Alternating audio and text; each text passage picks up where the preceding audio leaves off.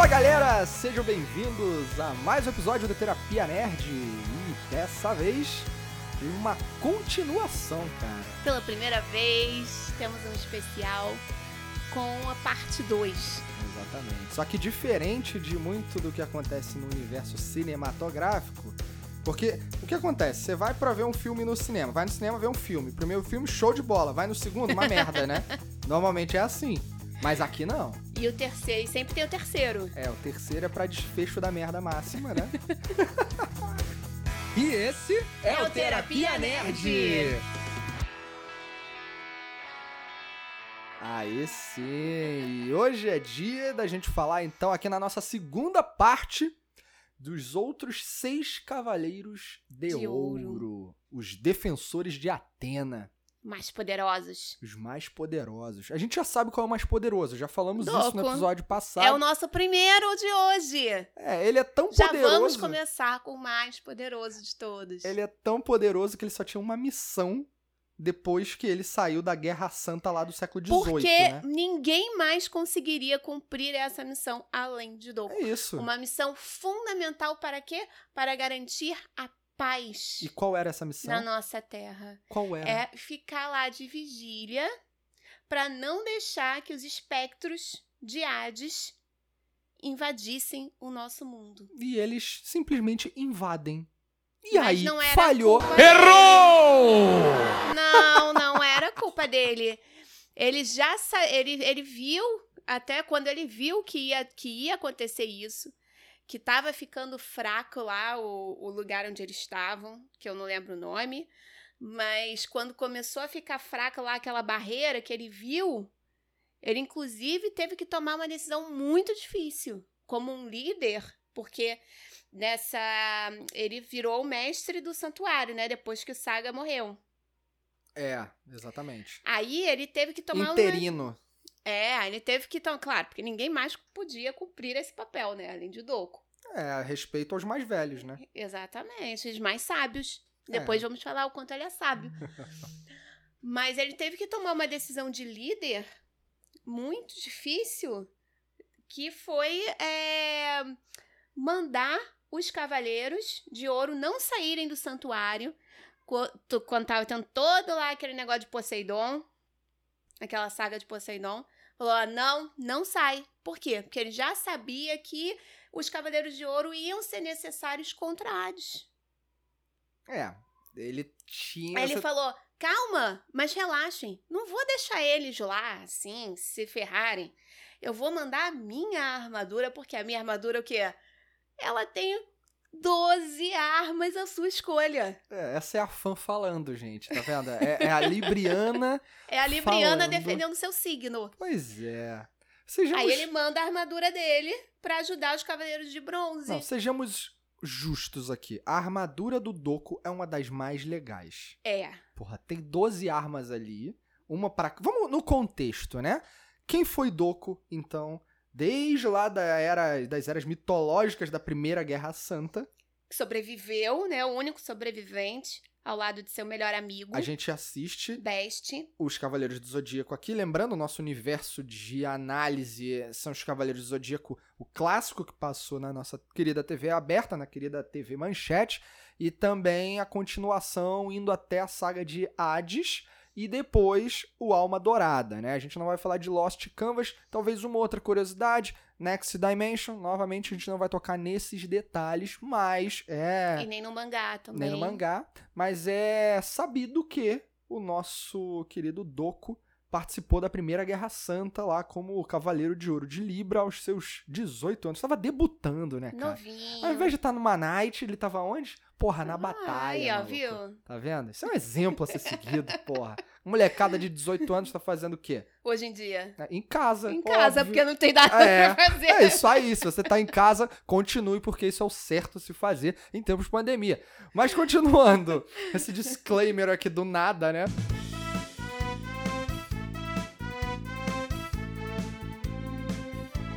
Ele sobreviveu à Guerra Santa, que mais?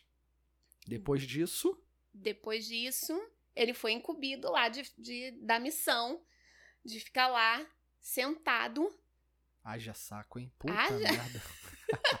Que Ninguém mais ia aturar isso além de Doku. É verdade, o Libriano, né, que fica ali tentando ninguém, equilibrar ninguém as mais coisas. iria a- aceitar isso. E ele ganhou um presente de Atena. É. Alguns diriam que é um presente, outros uma maldição, talvez. Porque fez com que ele vivesse 200 e quantos anos? Ele viveu 243 anos no santuário após a Primeira Guerra Santa. Então É, pega então. aí, 243 mais 18, mais ali o- algumas horas e dias e semanas que ele viveu. É que a gente não precisa contar, mas É, ele viveu bastante, cara. Pô. isso aí. Você sabe que. Então, o que, que é esse presente de Atena, né? É, é, fez com que ele tivesse um envelhecimento mais. É, Retardado. é, mais devagar, né? O É, batimento do coração dele era mais devagar e aí ele envelhecia menos. É, e. Agora, uma coisa que eu acho é, estranha é que eu li que. Eu, eu, não, eu não lembro de falarem isso no, no anime, mas eu li que o, é, ele envelhecia. Pra cada ano ele envelhecia um dia. É. Cada ano pra ele equivalia a um dia. Pois é. Só que aí, a gente, vamos lá, 243. Sim. Então ele envelheceu 243 dias. Exato. E por que, que ele é um ancião, então? Porque ele precisa, no estado lá da misofeta menos, que é o nome da, da- do presente dado não era pela deusa. ser um ancião. Não, ele, ele precisa preservar o seu corpo numa condição é, de baixa. Que exija menos. Exatamente. Só que é óbvio que isso é extremamente questionado. Mas é muito a relação ali, tentar, na minha opinião, né? Trazer uma relação do tipo. O exterior envelhece tal como uma pedra no deserto se desgasta com o vento e com o sol batendo. Mas o, O quanto interior- você. Exatamente, se preserva o seu interior. E aí você ele. manter a sua criança interior. É, ele volta bem crianção lá no Soul of Gold, né? Ah, viu meu gancho? A sabedoria vai pro saco, inclusive, né? Mas Acabam com o Doku lá. ele é o mestre do Shiryu, lá numa referência é, contextual apenas do Lost Canvas, apesar de não é a parte da nossa análise. Ele foi o, o, o cara que treinou o tema, que é o Cavaleiro de Pégaso da época, e E ele sempre foi reconhecido por é, justamente ser um excelente mestre. é, ele, ele é bem sagaz. E ele se tornou. Não, ele é um que... bom, bom, bom professor mesmo, assim. no- no- ele é muito eu sábio. digo mestre nesse sentido, assim, de ser um bom professor, de, de gostar de, da, da profissão, entendeu? Tem aptidão pra mentorar, pra direcionar, pra orientar. é, É, então não apenas isso, mas ele se torna o mestre do santuário quando o Saga morreu, né, lá na sua visão, sua versão maligna ao final das 12 casas, como a Taina falou antes. Mas bem, palavras que definem, a passar desse contexto, palavras que definem Doco de Libra. a primeira, óbvia, é sábio. É, ele é muito sábio, né? Mas também não tem como. Alguém que não vi- viveu 200 e cacetada anos, se não tiver um pouco de sabedoria, ferrou, né, cara? Fez o quê? É o mínimo. Porra, é o mínimo. É, é. Ah, mas, mas é, eu tô falando sério, porra. Eu sei, a eu gente, também. A gente na vida ah, aprende e desenvolve a sabedoria de acordo com as experiências das quais a gente se submete ou elas acontecem, né? A gente se permite. Exatamente. Então, ele viveu muitas. Né? Mas você não precisa ter é, experiências comprovadas, vividas, né, durante muitos anos, para ser sábio. É. Você pode também ser sábio enquanto jovem. Sim, da mesma forma que, falando disso, é a idade não define experiência. Exatamente. É, já diria Shakespeare. Ele diz que é, aniversário, aniversário não, experiência não diz respeito com quantas velhinhas você apagou, mas como você viveu cada uma delas. Ó, Olha! Olha só, cara, bonito. Shakespeare na parada. Shakespeare era de Libra? Será? Será? Será? Vou procurar no Google Faz depois sentido, aqui. hein? Quem era de Libra? Faz sentido. Bom, além de sábio, quem mais? Ele é muito leal. Leal. Sempre foi leal a Atena. É. Sempre foi leal aos seus amigos Cavaleiros de Ouro. E muito humilde também, você Muito vê. humilde, Até pra o que ficar... é uma característica rara dentre os Cavaleiros de Ouro, devo admitir. É verdade. Mas eu acredito que a humildade dele ali surja é, devido a essa. seja apresentada devido a exatamente ter passado tanto tempo numa condição ali de espera, de meditação, meditação. de, reflexão, Muita né? reflexão interior. É, puta, cara, o, o imagina, a- a pessoa jovem, no auge do poder, no auge da força, também tá no auge da arrogância. É natural isso, não tô dizendo que tá certo, mas é muito natural. Então, ele tá ali à frente de todos porque ele começou muito mais cedo nesse jogo chamado vida. né? Então, ele tá ali, cara, ele é ele é sênior na parada. Ele não é, né, pleno, júnior, essas porra. Ele é sênior, cara. Maluco. É. Sênior não. Ele é o dono da loja, maluco. Né? Ele é sinistro, cara. que mais? Ele também sempre tem uma aparência muito serena, muito calmo, muito tranquilo. Acho que por esse mesmo motivo, né? De É. estar ali naquela condição de, de meditação imposta, mas é. aceita. É, aceita. Nunca reclama, né? Não. Não tem mimimi. É, agora, quando você vai lá pro Soul of Gold, a gente vê várias cenas, falando um pouco de cenas, né? Que demonstram um pouco da sua personalidade e tal. Pegando do pior pra gente fechar depois com chave de ouro, né? Falando bem dele, mas, cara, ele tem umas cenas no Alma Dourada. O que, que, que ele tá fazendo ali? Ele é um Cara, retardado. Não sei o que que, o que que fizeram, por que Porra. fizeram isso com o Doku. Agora, falando sério, assim, não é, não é querer puxar a sardinha pro, pro meu lado, não. Mas pro lado de Libra, né? Nem, nem do meu lado, mas pro lado de Libra. Mas, cara, o Doku, ele é sensacional sempre quando ele aparece no, nas Doze Casas. Sempre tem algo a ensinar. Lá no, no Lost Canvas também. Aí chega no Alma Dourada e é aquilo. É, é Por zoeira. que, gente? Zoeira. Por quê? É, ali é zoeira. Pra quem não viu o, o- o Alma Dourada, lembrando, está rolando a, a guerra contra o Hades, a guerra recente do século XX. E aí os Cavaleiros de Ouro ajudam a derrubar o Muro das Lamentações, unindo suas forças e fazendo com que elas combinadas brilhem como o sol e derrubam o Muro das Lamentações e eles morrem no processo. Nisso, eles ressurgem com a força de Odin em Asgard, porque lá tem algo assolando malignamente o mundo, que é Loki. Uhum. E aí os cavaleiros ressurgem ali, são é, renascidos temporariamente. Cara, eles vão lá e resolvem o Aue todo. E o Doku volta como a sua figura de 18 anos. Isso. E ele volta um fanfarrão. Pois é, porque ele volta com, com essa aparência mais nova dele, mas o comportamento é totalmente oposto a tudo que a gente já viu sobre Doku. É, Mesmo o Doku jovem, que já É. tinha sido mostrado. é. Porque quando ele é mostrado jovem, é na batalha de, contra o Xion, lá na É. saga de Hades. Que, porra, é a batalha, batalha. né, cara? É maneiríssimo. Leva vários episódios ali, aquela, aquela batalha. Parece até a luta do Goku contra o Freeza lá na- no, do Dragon Ball Z. Mas é uma batalha muito legal, dos amigos que se reencontram. Tem É. aquela, aquela coisa de as ofensas que um faz ao outro sem acreditar exatamente naquilo que eles estão falando, né? O Doku não consegue entender porque o Xion, teoricamente, virou de lado.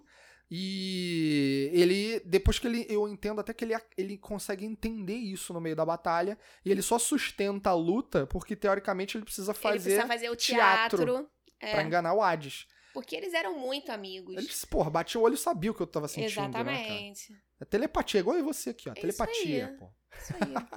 Muito bom. Tenho agora a cena, a cena que é maneiríssima na relação dele com o Shiryu, lá no, no início dos Ah. Cavaleiros. É tão fofo. Ele. No final do treinamento do Shiryu, o Máscara da Morte aparece. Né? E aí tem uma luta. O Shiryu, né, defendendo seu mestre. Luta com, com Máscara da Morte. Obviamente, não consegue vencer. E aí Mu interfere. Nisso tudo, depois que isso tudo acaba, se resolve, o mestre ancião ficou super comovido e é, surpreso com todo esse poder que o Shiryu mostrou ao tentar derrotar, né, o Máscara da Morte. E aí ele chega pro seu discípulo e fala algo parecido com isso, porque eu não sei exatamente o que ele fala, não. Mas é algo parecido com agora nós não somos mais uma. não temos mais uma relação de mestre e aluno, mas sim de dois companheiros que lutam em nome de Atena. Sensacional, cara. Ah. Pô, não, é maneiro, puta reconhecimento. É. E os dois começam a chorar, né? É, os dois começam a chorar de alegria. De alegria, cara. É muito maneiro. É, é muito legal ver a relação de amizade, de parceria que o Doku consegue estabelecer, não somente com o Shiryu, né? Com todos eles. Mas de com o Shiryu forma. você vê que é uma relação especial. É. Não é uma relação simples de mestre e, e aluno, É. né? Ele vê o Shiryu como alguém muito especial. Ele é, é- tem uma cena que é quando vai começar a. Quando o selo, de novo, de Hades rompe, né, no século XX, né? E ele sai do pico, dos cinco picos de Rosan, a Shunrei fala. Onde você vai? Que que é isso? Você saiu da sua posição lá de meditação e tal? É, e aí ela fala, mas que hora, quando você vai voltar? E ele fala com toda sinceridade, né? Eu não sei se eu vou voltar, mas eu te desejo uma coisa e eu vou te recomendar aqui. Viva a sua vida ao lado do Shiryu. É. É, muito maneiro, né? Ele é, fazendo sempre essa relação ao Shiryu, ao Shiryu, ao Shiryu. Que é, puta, um cavaleiro sensacional, né? Digno de do treinamento sagaz que teve com o Doku, que é sensacional. Tirando no Alma Dourada, que é um bostão. É, que não precisamos falar porque vai É. denigrir a imagem do Doku. Decidiram sacanear ali os librianos. Que, aliás, características do libriano que a gente Hum. encontra ou não em Doco de Libra. A característica mais básica, e eu posso falar categoricamente, sou casado com uma libriana, é a indecisão. A gente vai fazer isso ou vai fazer aquilo? A gente vai comer Ah, aquilo ou vai comer sei. assado? É, ah, não sei. não sei. Às vezes, inclusive, o silêncio é uma resposta da indecisão, e aí a decisão é eu decido. é, acontece isso muitas vezes, né, amor? Sim, Pois é. muitas vezes. Agora, você percebe isso em Doco Mas de é- Libra? Não, Também não. não percebo. nada a ver. Nada a ver. Só o ele é equilibrado. Ele é equilibrado, mas ele não mostra de fato indecisão. Mesmo quando ele precisa tomar uma decisão, ele é sempre bem. é, Como é que se fala? É assertivo. É, ele tá Ele sempre sabe. pronto com, com uma resposta, com uma decisão, com algo a falar. Não, não, não parece que ele tem essa indecisão. Ele não tem que pensar muito, ele sabe já, né, qual é da parada. E a minha indecisão, só pra deixar registrado aqui, a minha indecisão é com comida. Com comida, com É o lugares. meu problema. Lugares pra quê? Para comer. o meu problema é decidir a comida. É verdade, tem alguma questão. Tem Precisamos alguma analisar. questão precisamos. Depois a gente faz uma análise minha com comida. Muito bem. Então vamos Mas agora. que mais, Libriano? É, tem só essa característica É, da indecisão? fala aqui basicamente pelos meus conhecimentos de Google a respeito de signos astrologia, é que é o signo mais equilibrado e indeciso do zodíaco, né? Mas tem outras coisas interessantes aqui, que contam com simpatia. Olha só, você é uma pessoa muito simpática, é Do- verdade. Doco, Doco também, é também. simpático. Doco é muito simpático. Ele é querido, as pessoas gostam É. dele, né? É, ele poderia ser, inclusive, o Papai Noel, cara. Ele tem, tem é velhinho lá e tal. Papai Noel chinês, cara. Ele vem lá dos picos de Rosana. Então, é, boa comunicação, se comunica bem, né? Olha que legal. E é tranquilo, tranquilidade. Tranquilo. É, você Aí, é bem também. tranquila. Ele também, é também, tranquilo. também é tranquilo. Tem muita coisa do Libra, do Libriano no Doco, exceto a, A indecisão. indecisão. Esse a gente deixa concentrado em Tayana Brider.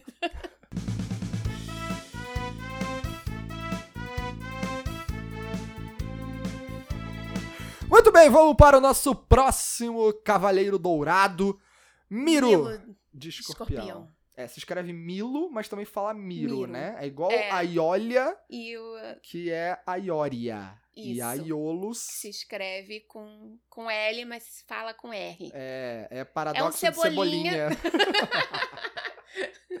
a gente Eu não combinou falar- isso, tá Eu vendo? ia falar que é um cebolinha ao contrário. É, cara, é um paradoxo aí, não tem uma. um- alguma coisa não, não tá certa. né? Mas vamos lá. Miro de escorpião. Cara, eu gosto dele. Quem é Miro? Eu de gosto Escorpião? dele. eu gosto. Sabe o que, que eu gosto? Hum. Eu gosto quando ele dá o golpe dele, que aí cresce a unhazinha assim. Ah, unha de chincheiro, né? É, aí cresce só a unhazinha É, assim. ali tem uma mensagem subliminar, né, cara? Já vai tu com as drogas de novo. Porra, mas ele passa a mão naquela. Pega aquela unha, passa lá no pozinho, na carreirinha e dá uma tragada, cara. Amor, vão achar que você usa drogas. Mas não, cara, galera, só vê qualquer filme aí, porra. É, ué. Vai ver filme. Assistam filmes, vocês vão entender o que eu tô falando. Mas, ó, miro de escorpião, cara. Tirando a unhazinha de, de, de- dessas coisas, vai, vai. ele é. Cara, eu gosto dele. Ele é maneiro. Eu também gosto. Ele é maneiro. Ele é parça do Camus. É, É, ele é parça. super parça. Eles foram, eles treinaram juntos, se tornaram muito amigos, muito próximos. No aliás- anime não mostra muito. Mostra. Dá pra entender. Dá pra entender que eles são besties. É. Porque o tempo inteiro, quando o Yoga tá na casa de escorpião, ele Eles se comunicam. se comunicam. Tá lá o, o, o Por posudo. telepatia. Eu acho isso sensacional nos É, animes. é, Todos os é animes, porque não é só no Cavaleiro Zodíaco. É. Todos os animes têm isso. A pessoa tá falando com a outra, a boca não mexe. Mas eu e você temos E aí telepatia. o outro entende Por exatamente tudo. Ah, mas a gente não tem o tempo todo, né, amor? É só assim, ocasiões Verdade, que a verdade. gente consegue. A gente olha um pro outro e já, hum, é isso. mas é porque a gente convive, né? É, mas... Há muito tempo. Mas, ó, o escorpião, o, o Miro, ele. Ele o tempo inteiro. É, enquanto o Camus de Aquário, que daqui a pouco falaremos dele, tá lá naquela posudo, ele tá sempre posudo, né, cara? O Camus. Com o vento, assim, vento. batendo no O cabelo. Camus é foda, cara. Ele é um cavaleiro injustiçado, a gente vai falar dele depois. Mas tá lá o Camus e aí tá sempre o Miro falando: olha. E ô, ô, ô, Camus, esse teu discípulo aqui, cara, eu vou cuidar dele. Ele tá tentando falar, se justificar, sabe? Trocamos. Pro Camus, pela, pela, pela brodagem ali dos caras, né? É, É maneiro, é é maneiro. bonitinho. Mas, inicialmente, tem uma coisa legal aí, que poucas pessoas sabem. O Miro de Escorpião seria o Cavaleiro de Ouro Mestre de Yoga. É mesmo? É, seria. Na história Mas e o original. que, que aconteceu? Então, o Kurumada, quando Tu sabe? imaginou, sei. O Kurumada, quando imaginou o Miro como mestre do yoga, ele fez uma comparação com outros cavaleiros e ele já tinha determinado os poderes dos cavaleiros de ouro de acordo com os seus signos. Então, quando ele relacionou que o Camus teria o poder de gelo, dominaria a água e o gelo, Hum. ele quis ancorar numa mesma questão de elementos. né? E aí mudou. Foi essa a única, Entendi. única decisão de É, mudar. pra, pra história, né? Ficaria mais interessante. É, mas o Miro tem ali um acompanhamento. é, se vê o desenvolvimento do personagem na série. Eu acho que ele não é profundamente explorado, mas quando ele aparece, ele faz um trabalho maneiro, né? E ele se tornou cavaleiro aos sete anos, tal como Chaka de Virgem. E também tem um outro cavaleiro que a gente vai falar mais tarde, que também começou com sete anos. Sete anos é a idade, entendeu? É, você sabe que eu me, eu me lembro que, e você deve ter aí algum estudo psicológico para falar a respeito, mas falando cientificamente, o período ali de sete anos representa uma transição da formação do sistema neurológico da pessoa. Então tem Exatamente. alguma coisa também nos Cavaleiros do Zodíaco que tenta representar isso, cara. De repente pode ser o despertar do poder É, olha só. Então, com ó, sete anos. Giovanni vai fazer sete anos. Meu Deus, será que ele vai virar um cavaleiro de ouro? Caraca, maluco, sensacional, já pensou? Muito Que bem. orgulho. Mas bem, o Miro, então, ele tem algumas palavras, algumas características que definem sua personalidade. Quais são? É. Ele é leal ao santuário. Haja lealdade. hein? Haja lealdade. Ele é um dos mais leais, eu acho. Porra, ele chega a ser chato, cara. É. Chega a ser chato. Não tô falando que, é, que ele é, é- a lealdade é, é chato, mas ele. Não, é porque é, é- é aquela pessoa que é- ela parece que ela não é teimosia, mas, né, que, É que- quase cego. é, Mas tem um mais cego que ele que a gente vai falar depois. verdade. Mas, cara, é, ele é muito ah, fissurado naquilo ali que ele, que ele tem de representação com o santuário, né? Tanto que lá, e com Atena, tanto que pra quem lembra, uma cena que isso fica muito evidente é lá em Hades, quando. Eu acho essa cena incrível, de verdade. Quando o Canon, que foi É, o, o. O Canon e o Saga foram causadores da maior sequência de merdas de Cavaleiro do Zodíaco, né? É, É as Doze verdade. Casas, o Asgard foi consequência do Anel de Nibelungo, que foi usado pelo Poseidon, Poseidon. e quem despertou o Poseidon foi o Foi o Canon. Canon. Porra, e quem ajudou o Saga a despertar a malignidade também foi o Foi o Canon. Canon. Então, caralho, o Canon, ele realmente tá ali pra fazer a desgraça acontecer. Por isso que a gente não vai falar de você. Ah, mas ele é sagaz demais na, na- quando ele vence o Não, Radamantes. ele, ele, ele Porra. tem uma redenção. Porra, ele vencendo o Radamantes é sinistro. Ele tem uma redenção. Que o Radamantes já, cara, vai ter. Eu vou te falar, só um, um parênteses. Vai ter Tu ódio, ódio dele, de, um, né? de um espectro maldito. É o Radamantes, cara. Eu lembro quando a gente assistia, você, ai, que ódio desse cara. Porra, cara, ele é muito chato. Toda hora tá lá enchendo a porra da paciência e acabando com as Ele é pior, oportunidades. ele é pior que o Fênix, cara. Ele aparece toda hora, assim, surge, Surge, né? Ele é onipresente. brota. Porra, cara. Mas enfim. É, ali no, na saga de Hades, o Miro tem um, o Canon tem um momento que tá lá na sala ah, com a Atena e o Miro tá lá protegendo ela, né? Não apenas o Miro. ah, Naquele momento é só o Miro, verdade. E aí tá lá na sala da, do mestre, acho que é na sala do mestre onde eles estão, ou atrás, que é onde fica a Atena, né? E aí o Miro tá lá protegendo ela, aí o Canon chega ali e ele fala, cara, eu tô aqui, eu vou defender a Atena, eu vou proteger, eu posso ajudar, né, nessa luta toda aí. E o Miro fica putaço e fala: Não, cara, tu é uma escória, você criou a desgraça e o mal, você é o mal em pessoa e tal. E não aí, acreditou nele. não acreditou e começa a atacar ele, né, mandando lá agulha escarlate uma Ah, dá até outra. peninha do cano. Porra, é, é violenta a parada, até porque o Canon tá ali sem, sem armadura, tá- sem nada, né? Ai, tadinho, ele tá tentando fazer diferente, mudar. E, e o Miro vai lá e não dá uma segunda chance pra ele. É, não dá oportunidade. É, ele, aquele momento é um momento de punição. É a sentença do Canon. Né? Cara, o, o, o Miro fala: Eu vou sentenciar você à morte aqui. E vai, vai, vai, vai, vai. E aí, naquela coisa toda, ele, antes de desferir lá, né, soltar o último golpe que é Antares, a agulha Uhum. que mataria de uma vez por todas ele, ele na verdade faz a mesma coisa. O Miro faz a mesma coisa que ele fez com o Yoga. Ele Uhum. interrompe o fluxo de sangramento do corpo, Hemorragia. a hemorragia, e depois o corpo se recupera e tal. E aí, porra, a cena é muito maneira. Quando É. o Canon tá ali de pé, ou tá meio troncho tentando levantar, e aí o, o Miro vai, vai andando, sai andando. E vai pra casa do escorpião. E aí o Canon, mas você vai me deixar aqui? Você deixaria um inimigo aqui junto de Atena? E aí ele fala: Eu não reconheço mais um inimigo diante de mim, e sim um aliado. Ó. Porra! Caraca! Ou seja, ele estava só testando. Porra, testando é sacanagem, né? Mas, cara, ele, ele É, mas reconheceu. Ele No reconheceu. fundo, ele É. tava testando pra ver até que ponto iria a lealdade do cano. E o Canon começa a chorar ali, né? De puta, fui é, é, é, absolvido né, de todas as minhas punições. perdoado. Fui perdoado. E o, o- um ponto interessante sobre o Miro ali é que a Atena fala pra ele parar. A Saori fala: para, chega, não pune mais o Canon, eu sinto a bondade nele, não precisa mais fazer isso. E ele não para, ele não respeita, cara. É a lealdade, né? Fica Mas é cego, mais né? que isso, o senso de justiça. Ele, e repara, o Miro, eu acho isso muito legal no Cavaleiro, ele é muito mediador. Ele tá Hum, sempre nas cenas ali, mediando algum tipo Mediando de alguma conflito ou alguma coisa, sabe?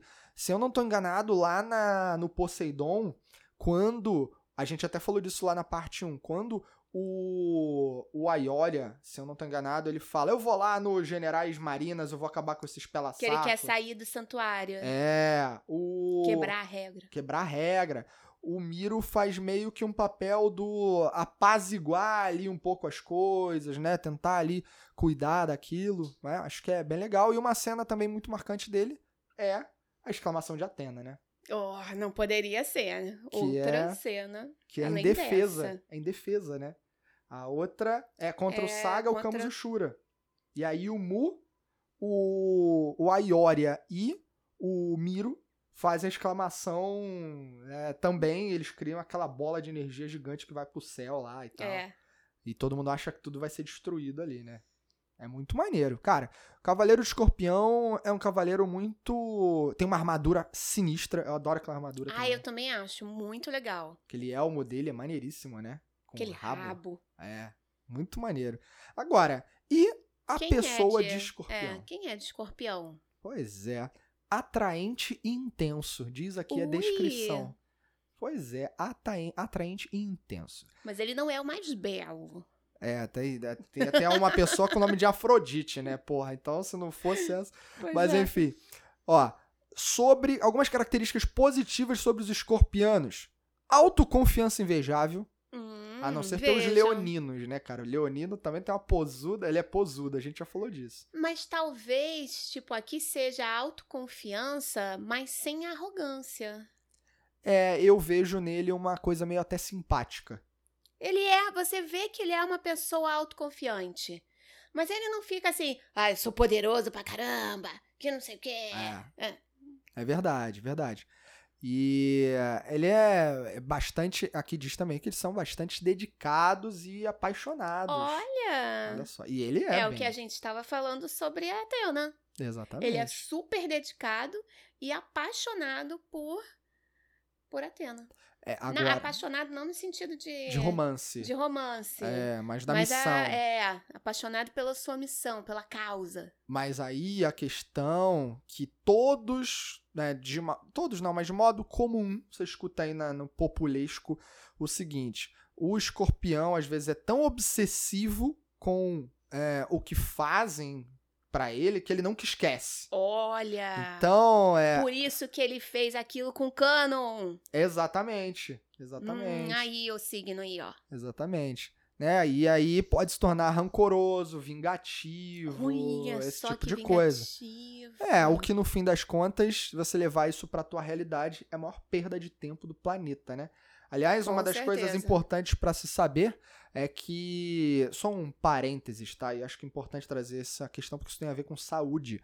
Ah, já se comprova cientificamente, através da medicina, em diversos estudos, que, principalmente lá nos Estados Unidos, onde foi- foram feitos os estudos que eu vou falar agora, é que pessoas que são muito vingativas e usam a raiva como um combustível para vingança ou para tomar esse comportamento rancoroso, são pessoas mais propensas a despertar o quê? Câncer. Câncer. Exatamente. São. Então, cuidado. Se isso fizer parte da tua realidade, tome bastante cuidado. Óbvio que isso não vai livrar ninguém de nada, mas... É por isso que a gente considera o, o câncer como uma doença psicossomática. É, não somente, mas... Também, né? Também tem sintomas psicossomáticos. Exatamente. Bom, Miro de Escorpião, cara muito sagaz, muito maneiro. Gosto dele. A gente percebe aí algumas características nele dentro do nosso Cavaleiro Zodíaco, mas é hora de falarmos de Aioros de Sagitário.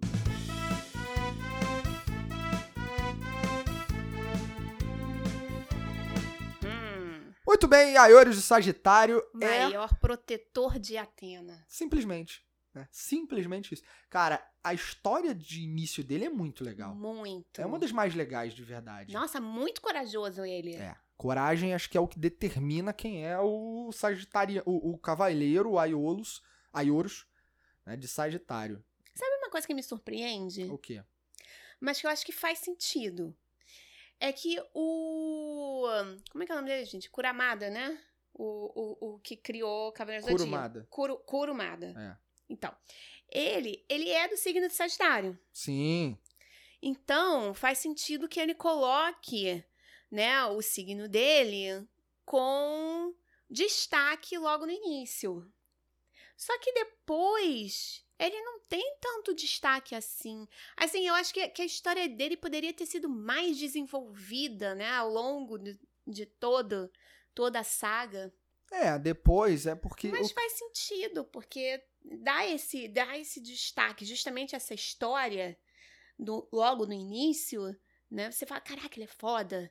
Tipo, ele nem precisa aparecer tanto. É, porque se a gente for reparar, a trajetória da história dele, você falou que ele é o maior protetor de Atena. Ele protege Atena quando ainda ela é uma criança. bebê. o Saga ia matar É. a Atena. A Saori, ali o bebê, que é a reencarnação de Atena. E até ela tomar consciência e descobrir seus poderes, né? Ela devia ser acompanhada ali, tudo. Protegida. Protegido, o Saga vai lá e quase esfaqueia o bebê.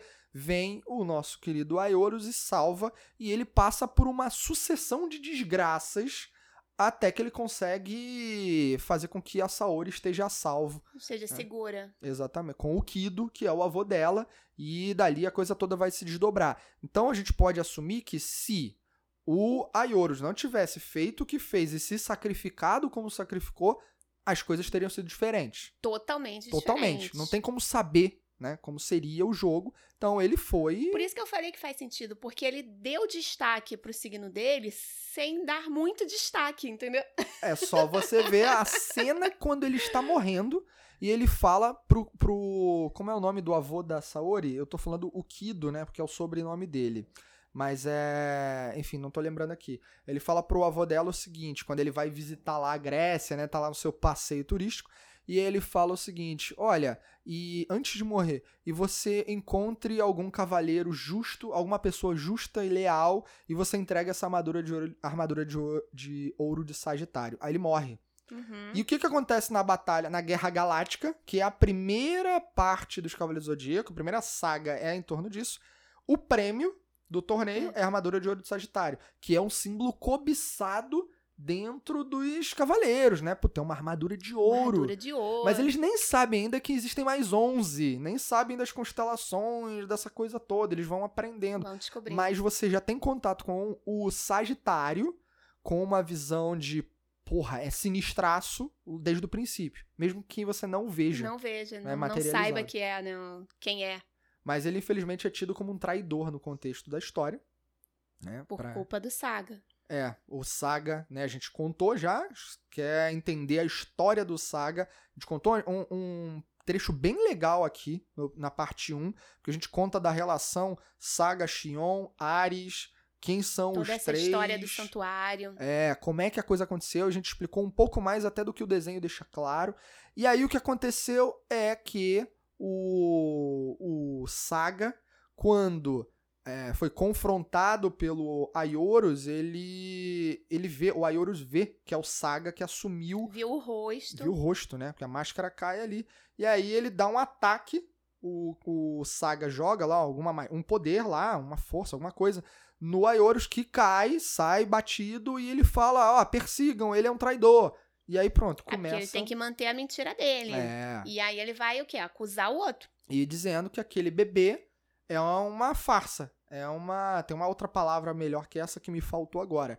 Mas que aquele bebê é. Não é não Atena. né? Tá se fazendo passar por. É. Então. E, e que o, o Aioros está protegendo uma farsante, né? Aquela coisa toda. Então ele gera esse climão todo pro. Nos Cavaleiros de, de Ouro. Dos Cavaleiros de Ouro. E tem um detalhe.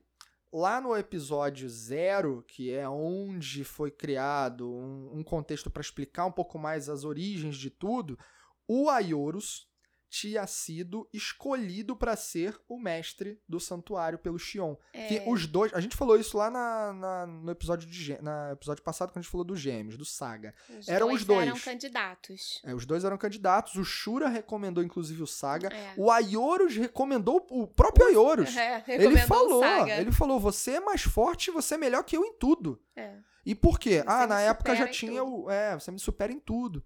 Já tinha o Chaka, tinha todo mundo, só que eles eram muito mais novos. Né? E o Saga já era um pouco mais velho e o Aioros também, eram os dois cavaleiros mais velhos.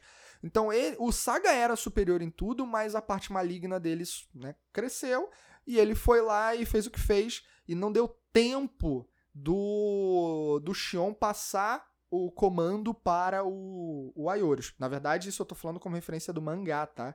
É. Que no mangá não existe Ares. É somente Xion e Saga e a relação ali. E acabou.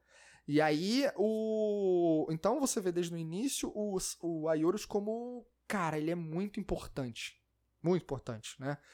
Mas tudo isso porque ele é muito leal, ele é muito bondoso, né? Ele tem atributos realmente que poderia ter sido o mestre do santuário. Poderia, Ele é estiloso certeza. pra ele é cacete. poderoso. A armadura dele é mega estilosa. Ele é super poderoso, tanto é, que cara, ele é fortão. quando fortão. os cavaleiros se juntam lá no Muro das Lamentações, eles concentram o poder deles todos na flecha do, do Aioros. É, é. E tem, ele tem vários golpes, né? Ele tem o Infinity Break, que só é usado no mangá, se eu não tô enganado. É um puta de um poder lá destruidor. Tem a flecha que joga na sombra que paralisa ah, as é, pessoas. isso é muito maneiro. Ele é muito maneiro. Muito, muito, muito. Uma pena que durante a saga normal a gente não explorou, não viu muito. Pois Mesmo é. no Soul of Gold. Eu queria ter visto mais pouco. dele. No Soul of Gold tem um negócio muito legal, cara. Isso aí me empolga. Que é ele e o Saga se encontram, né? Eles finalmente se encontram. E quando eles se encontram, cara, assim, não sei quem viu, se você lembra, amor, mas quando eles se encontram, eles meio que se olham e eles combinam o golpe deles. A flecha dourada com a explosão galáctica. Fica aquela parada de geral. Puta que maneiro! Os dois sinistrões lá. Só que não dá em nada, né? não dá em nada. Mas é maneiro pra caramba. Mas eu lembro, eu lembro sim dele juntando os poderes. Porra, é, É muito legal. Aquilo foi muito fanservice, né? Vamos Foi. juntar os dois e tal, e vamos ver qual é. É, os dois que, que seriam os candidatos, É. né? Tipo, como é que eles seriam juntos? É, exatamente. Agora, tem umas cenas, então, ali que demonstram o quanto é determinado, guerreiro mesmo, digno de cavaleiro, é o Aioros. Ali nas 12 casas, o que a gente conseguiu ver é muito pouco, né? De fato, a gente falou aqui dessa cena dele, dele combinando o poder com Saga, né? Maneiríssimo. Ele reencontrando o irmão lá, o, o Aioria. lá no Soul of Gold também é muito legal. Mas, cara, lá nas 12 casas, antes disso, ele se ferra, ele toma um golpe do Saga, aí ele tá esgotado pela fuga, ele é atingido pelo Excalibur do Shura, E pelas rosas do Afrodite. do Afrodite, ainda tem isso, cara. É, Porque e ele passa primeiro pela casa do Afrodite. primeiro é pela casa do Afrodite, verdade, que ele vai descendo. Ele vai. É, descendo. É, exatamente. Aí ele, o Afrodite tenta, joga um monte de, de rosa nele. Cara, ele brinca ali. E ele sem armadura, sem nada. Ele Ele recebe as rosas. Não não joga, não, não, não luta com, com Afrodite, não. É, a gente tá trazendo uma referência do episódio zero. É, do episódio zero. Esse momento do episódio zero. E aí o, o Afrodite até pergunta, pô, mas por que, que você não tá é, lutando comigo? Por que, que você não tá rebatendo, né, os meus golpes e tal? E, e aí, ou seja, ali ele já começa a colocar, né, uma pontinha de dúvida na cabeça do- dos cavaleiros de ouro que estavam lá no, no santuário. É, exatamente. Porque ele não entra em combate com nenhum deles. É, ele evita o tempo inteiro. Ele é muito bondoso, cara. Ele é, puta, ele é muito sagaz. Agora, ele ainda ferrado. É. Essa parte do Afrodite, eu me lembro que ele ainda fala assim lá no episódio zero. É, cara, eu não tenho mais tempo pra perder com isso. Valeu, tchau. É. Joga a flecha, Paralisa. paralisa o Afrodite. vai embora. É, valeu, valeu, valeu. Valeu, falou, valeu. Fica aí. Porra, cara. Aí ele lá contra o Shura ainda consegue mandar o trovão atômico. Ainda É. ferra lá o, o Shura ali. Jura? Mas o Shura ainda consegue num, num descuidado, que na verdade foi o Shura acaba parando. Isso mostra no desenho, tá? Não é referência de quadrinho, de, HQ, de mangá, não. O Shura, a, a bebê, a Saori, aparece perto do Shura. E aí o Ayorus fica todo preocupado, né, cara? Pô, ele vai É. matar ela. Uhum. E nisso, o que, que ele faz? Ele se desconcentra e tal, e acaba tomando lá o golpe do Shura e caindo, se ferrando todo, que depois ele vai, vai morrer. Aí ali o Shura acha que matou ele, né? É. Mas enfim, não, não concluiu a missão de fato. E assim você vê o, a pouca participação, infelizmente, desse Verdade. cavaleiro na- nas 12 casas ali, na, na trajetória do santuário, que é muito legal. muito, É, eu muito queria ter visto mais dele. é, ele é muito maneiro. E aí, quando a gente vai falar da astrologia, tem Quem algumas. é do, do signo de Sagitário? Pois é, vamos lá. Independência e liberdade. Hum, Cara, ele, ele tem uma coisa de liberdade mesmo, né? Ele, ele vai, ele vai lá e faz, né? Ele, ele- segue as regras dele. é, tem um pouco disso Um ali, né? pouco. Porque ele, ele entende. Porque quando ele vê lá, né, no, no o mestre fazendo o que está fazendo, né? O mestre, no caso, o Saga, ele começa a agir ali por conta própria, não quer nem saber, não, não dá nem espaço pro Saga é, Se justificar. se justificar, se defender ou tentar falar alguma coisa. Ele simplesmente pega a Saori e E sai, sai correndo. É. Não, cara, é, ele, ele fala: o senhor está louco? Você tava matando a Atena, querendo matar a Atena. Enfim. Pô, nem pergunta por quê. É, não. Vai que não era Atena. Cara, assim, o que eu vejo nesse pedaço é uma característica do, do Sagitariano que é dita como característica existente de fato, que é ser justo. O Sagitariano busca o justo. O que que é justo? O que que é a justiça? Então eu vejo isso presente de fato nos seja, mesmo que não seja Atena, você não pode matar o bebê. É, porra, isso não faz o Não menor é sentido. E são pessoas que têm espontaneidade, vitalidade, né, energia. ah, isso é Você vê? verdade. Ele tem uma energia infinita, ele toma uma porrada de golpe de todo mundo e tá lá, né, cara? É, Agora, características negativas. Podem aparentar arrogância por saberem demais, Ih, rígidos com si mesmos e com os outros e pouco impacientes e sarcásticos. não, eu já sei porque você tá rindo, então eu não vou falar mais nada, a gente vai manter isso aqui entre nós. Mas, piada interna. piada interna, mas tem uma questão. Eu não vejo nenhuma dessas características no Nele. Não. Nenhuma. Isso não é Nenhuma. apresentado. Ele é bondoso, ele é leal, ele é justo. Ele é o símbolo da perfeição, cara. Porra. É verdade. Ele é o símbolo da perfeição na parada. Ele não tem defeitos, né?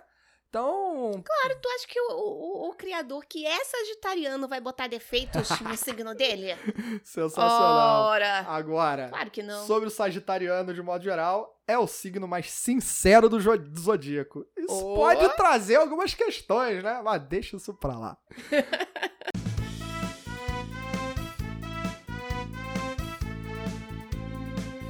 Bom, vamos falar agora de Shura Jura! de Capricórnio. Puta, esse cavaleiro também acho muito maneiro.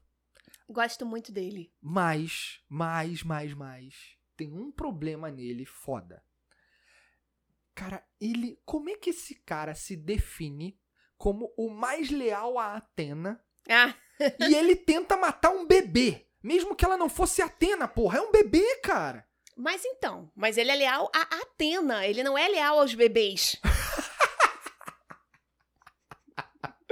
Caralho, que E você vê- puta, cara. Porra. E você vê que ele de fato não mata, não consegue matar o bebê. Porque ele percebe Tem que alguma coisa. tem ali que é Atena. É, mas ele não assume. Mas aí não é assunto porque é orgulhoso. É, isso. orgulhoso. Isso é uma característica que- Cabeça dura. Isso é uma característica bem negativa dita dos capricornianos, inclusive, né?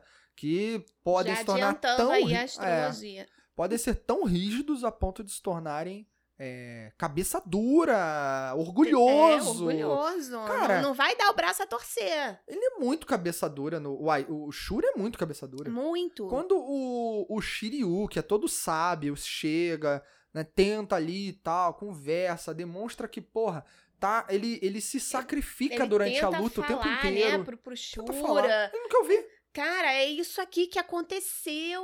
Olha só, preste atenção o que, que tá acontecendo à tua volta. É, Ele, não. é, não. É, é foda, né, cara?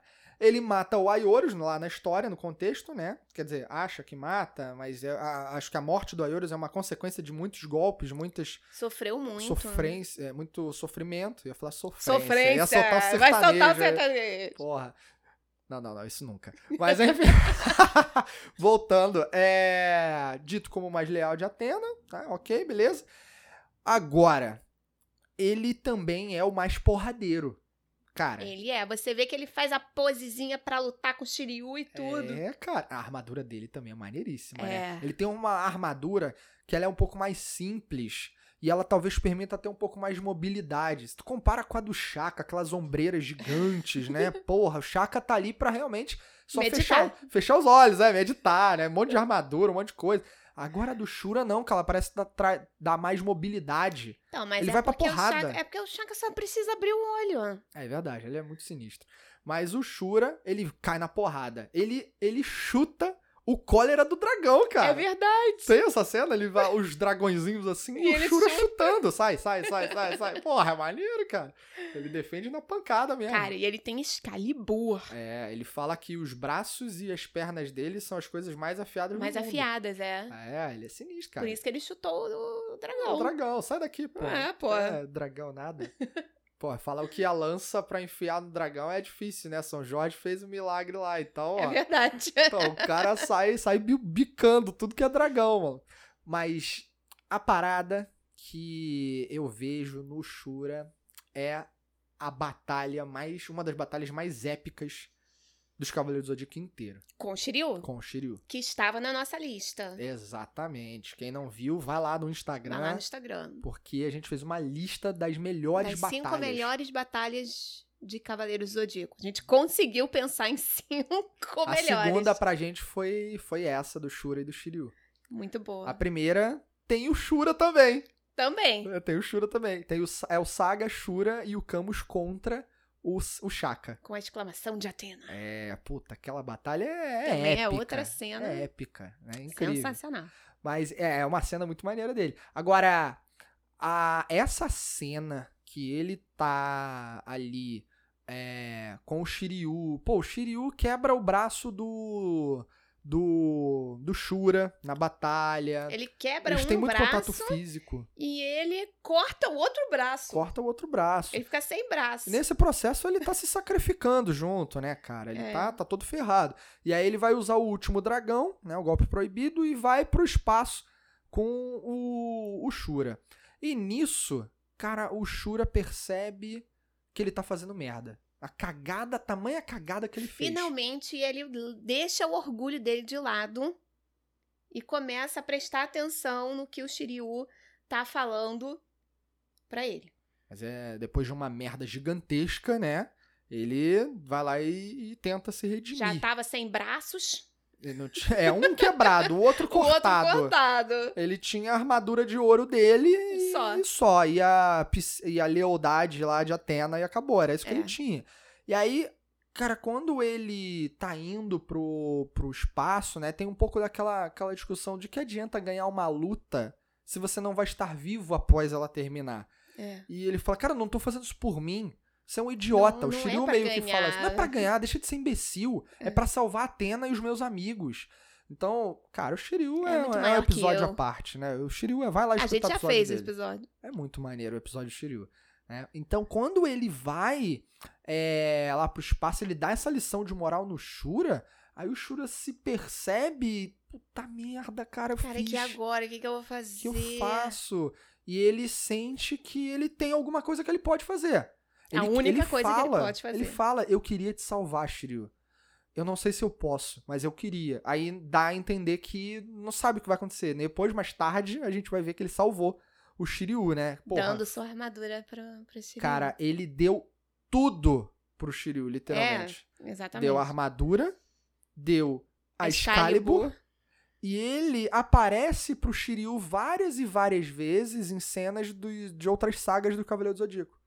O Shura aparece pro Shiryu, por exemplo, numa cena lá quando o Shiryu tá enfrentando o Krishna de Crisaor, que é um Hum. dos sete generais marinas do Poseidon.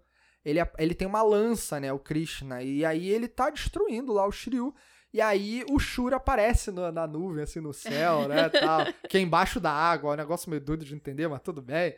Cara, aí aparece lá o Shura, assim, a imagem dele, e fala, Shiryu, no seu braço direito tem a Excalibur. Você não tem que ter medo, você pode cortar qualquer coisa. Aí ele vai lá e derrota, né, o Krishna e tal. Então ele, cara, ele dedica-se a, a, a- passar tudo porque ele pode pro Shiryu. É muito maneiro. Muito, muito, Muito. legal. Tem várias cenas com ele que são bem marcantes. O que, que ele faz, né? Ele transfere tudo que ele pode. A armadura, a Excalibur e a vida. Olha! Que profundo, hein? Pô, mas esse é o Shura, cara. O Shura é sagaz. Gosto dele muito, gosto muito. Também gosto. Apesar de ser cabeça dura, tolo, cego, né? ele impõe respeito. Ele impõe respeito. Impõe, põe respeito. Ele já chega chegando. É. Ele, mas ele se acha também. Pra ele caramba. se acha. Esse negócio de então, ser ele tem aquela arrogância que a gente É. estava falando antes, que o Doku não tem. Exatamente. Mas ele é, ele é exatamente. bem arrogante. É. Mas, enfim, ele tem, tem muita coisa legal, né, cara? Ele. Mas ele se redime, né? Então. É, ele se redime e tal, mas ele. É, tem antes. Aliás, após se redimir ali, salvando o Shiryu, tem mais coisa que ele faz que eu acho que a gente tem que sempre lembrar, que é compor o trio que segue as 12 casas lá no com Hades, Camus e Saga. com Camus e Saga. E ele, cara, também deixa de lado o seu orgulho, que é o cavaleiro mais orgulhoso, né? Ele é o mais orgulhoso. Ele deixa de lado o orgulho pra vestir a Sapura e servir a Hades, na verdade, pra enganar a Hades. Fazer o teatro. fazer o teatro, né? E, e passar por aquele Aue todo lá, cara. Então, esse trio é muito foda. O Camus, o Saga e o Shura ali é, porra, é muito maneiro. Muito, muito, muito maneiro. É, eu não sei se.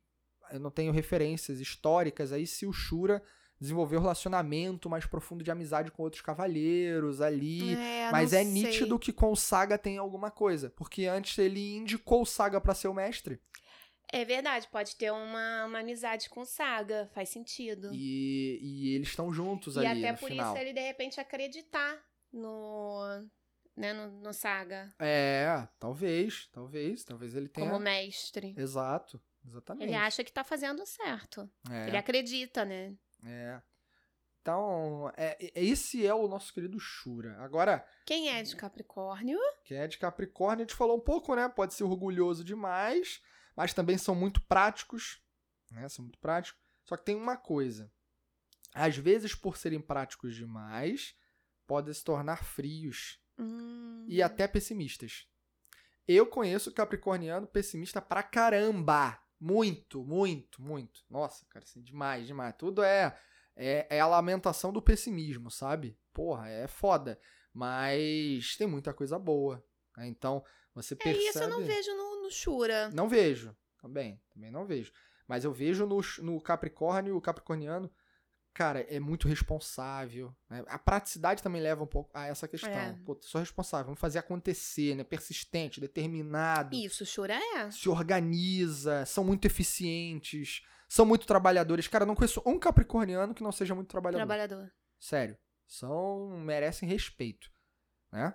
Então, ele, e o Shura trabalhou bem ali pro, como cavaleiro de ouro, principalmente lá na saga de Hades. Ali eu pago o pau mesmo.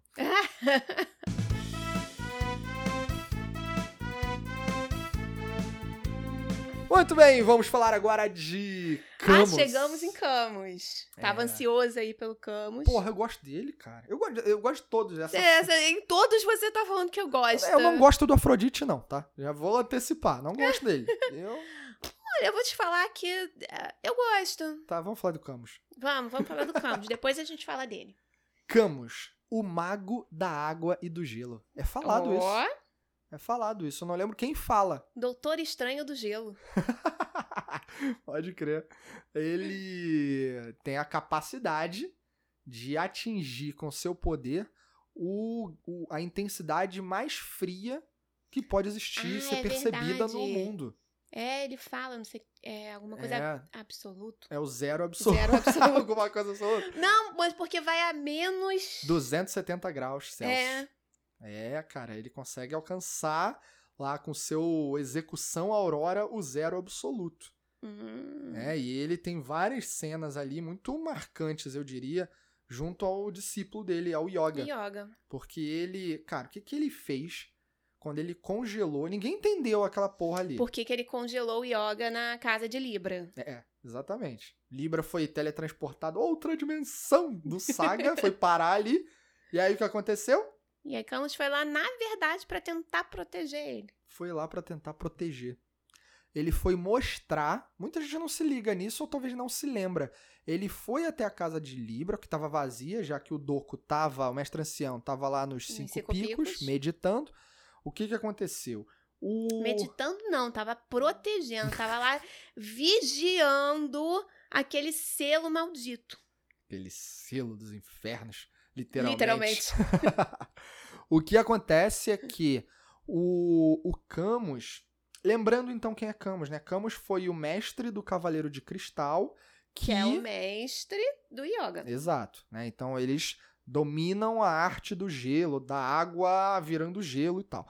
E aí o que, que aconteceu? O, o Camus, ele vinha percebendo ali que se ele, Yoga, ele estava na terceira casa, né? Ele estava em gêmeos. A verdade é. é, ele passou pelo Mook, ok, passa aí. Deixou ele passar. Passa aí. Aldebaran se testou, provou, beleza, vai adiante, acredito em você, quero ver onde você é capaz de chegar. Aí começa o mal de verdade, né? Os desafios.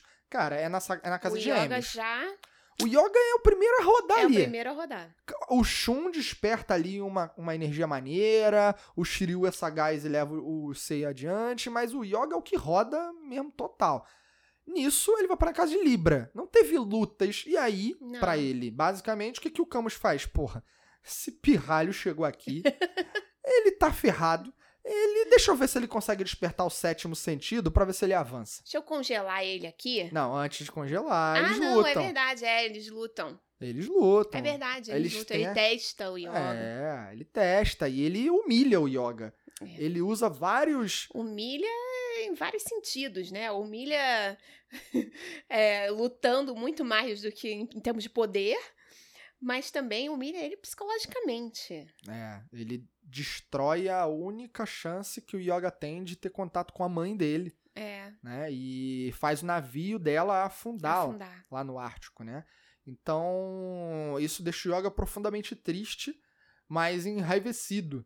E aí o, o, o Camus fala pra ele: Isso são apenas emoções bobas. Você não tá pronto pra ser um cavaleiro de verdade. Você não consegue lidar com isso. Camus frio como gelo. É. Tum, tum, tss. Mas isso é uma questão interessante. Ele é um cavaleiro é, que controla bem os sentimentos. Ele é Uhum. muito controlado, ele é muito equilibrado emocionalmente. Talvez o mais equilibrado ali, junto com um Doku, é, um Shaka, mas mesmo assim o Shaka se espanta em algumas ocasiões, com o Ikki, por exemplo. Você tá louco? Você vai se sacar. Ah, é o Shaka que fala pro Ikki o que há de sentido em vencer numa luta que você não estará vivo. Não é o, o, o Shura que fala, é o, é o Shaka pro Ikki. Agora, você tá falando de equilíbrio emocional, mas será que equilíbrio emocional é, ah, de fato, não demonstrar os sentimentos? Ou é você ter esses sentimentos, mas não deixar que esses sentimentos te abalem? Mas não dá a entender que ele não tem. Ah, o Camus me passa uma, uma frieza. Ah, eu. Sem fazer o tantando, mas assim, falando sério. É, me passa uma, uma frieza. E justamente as pessoas que têm uma essa tendência a Reprimir. reprimir os seus sentimentos. Não se reprima! Não se reprima! Não se reprima, pelo amor de Deus. Porque justamente você acaba se tornando uma pessoa mais fria. Porque você não deixa os teus sentimentos aflorarem, você não tem esse contato com os teus sentimentos. E quando a gente fala em equilíbrio emocional, não é isso. Equilíbrio emocional é você sim sentir tudo que há para se sentir, mas não deixar que esse sentimento de alguma forma te domine. Aí você vira uma marionete dos seus sentimentos. Exatamente. É, eu não tenho uma opinião tão. É nítido que ele de fato é, a brincadeira à parte, o cavaleiro mais frio entre os 12 dourados ali. Agora, eu não tenho clareza se ele faz um controle dos sentimentos ou se ele reprime de modo É genérico. essa fala dele pro yoga me passa justamente essa questão de repressão. É, né? Que são emoções baratas. É. Pode- faz sentido, faz sentido, verdade. É, mas ele ele entende, é porque aí eu vou buscar referência em outras coisas que não estão no desenho, mas no anime. Mas ele entende que como Cavaleiro de Ouro, ele é o símbolo máximo de poder e justiça e proteção. Então, ele não pode passar insegurança para os demais. Ele não pode demonstrar desespero. Ele tem que mostrar segurança. Então, eu acho que tem um pouco da, do como ele pensa em como ser um cavaleiro. Aí tentaram, talvez, unir essas coisas. Mas então, isso é um, um estereótipo que a gente vê bastante. Em, eu já vi em vários animes isso. Que é justamente. E não só em anime. Também em outros é, filmes, séries. Quando se tem esse, esse estereótipo de, de cavaleiro ou de, de pessoa. é, de guerreiro. que você tem que colocar os teus sentimentos de lado. É, isso é muito comum, né? Mas você vê, por exemplo, o Seiya. Ele usa os sentimentos pra ficar mais forte. Pois é. É, ele, ele fica desesperado pra ficar mais forte. No Dragon Ball também usa os sentimentos É. como um. O Goku vira Super Saiyajin quando um o Kuririn morre. impulso, Como um impulso pra, pra ficar mais forte, né? Ele usa a raiva.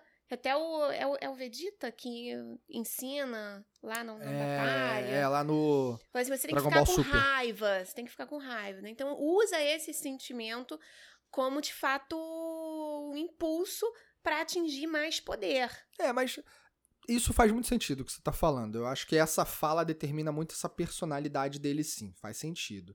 É, esse controle do sentimento é muito mais uma repressão. Do é, que um equilíbrio. é, e muita gente considera o aquariano, já fazendo uma conexão astrológica, é mais é, frio, sem coração, né? Tem aí algumas. Aí, ó, viu? Nem sabia algumas disso. é e, e distante, sabe? Então tem uma questão aí que pode ser talvez é, percebida ali no, no Camus. Quer dizer, é percebido isso no Camus, né?